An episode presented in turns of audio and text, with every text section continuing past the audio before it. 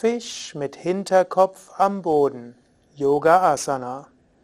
Ausgangsstellung ist die Entspannungslage, Rückenlage. Von hier die Fersen zusammengeben. Hände unter die Oberschenkel, Handflächen zusammen, Daumen berühren sich. Brustkorb heben und den Hinterkopf am Boden halten. Also nicht übermäßig hochkommen, sondern Hinterkopf am Boden halten, Schulterblätter stark zusammengeben, Brustkorb weit nach oben. Diese Variation von Matsyasana, Fischstellung, ist besonders gut, wenn Menschen die Neigung haben zu Schwindelgefühlen oder aus bestimmten Gründen den Nacken nicht nach hinten beugen sollten.